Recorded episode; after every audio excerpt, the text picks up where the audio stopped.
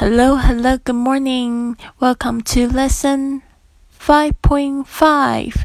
Take a taxi. 搭乘出租车。今天我们要学习的是一对一个这个对话，你跟这个司机的对话。来，跟我念一次。Where to, madam? Where to, madam? 小姐去哪里？Where to, madam? Grand Central Station, please. I want to catch a 6 p.m. train. Grand Central Station, please. I want to catch a 6 p.m. train. 请到中央车站，我要赶晚上六点的火车。Grand Central Station, please. I want to catch a 6 p.m. train. I think you'll make it if we don't get stuck in the traffic jam.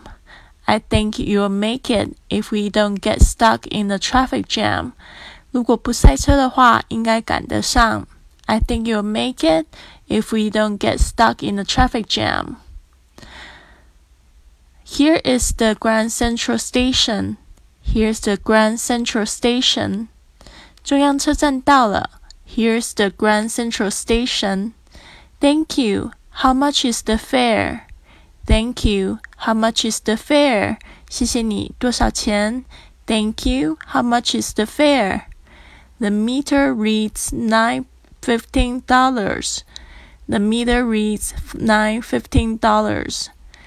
九点一五美金。The meter reads nine fifteen dollars. Here you are. Keep the change. Here you are.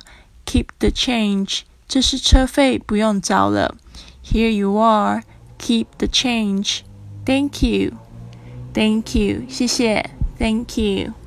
好的，希望这个对话呢有帮助到你。I'll see you soon.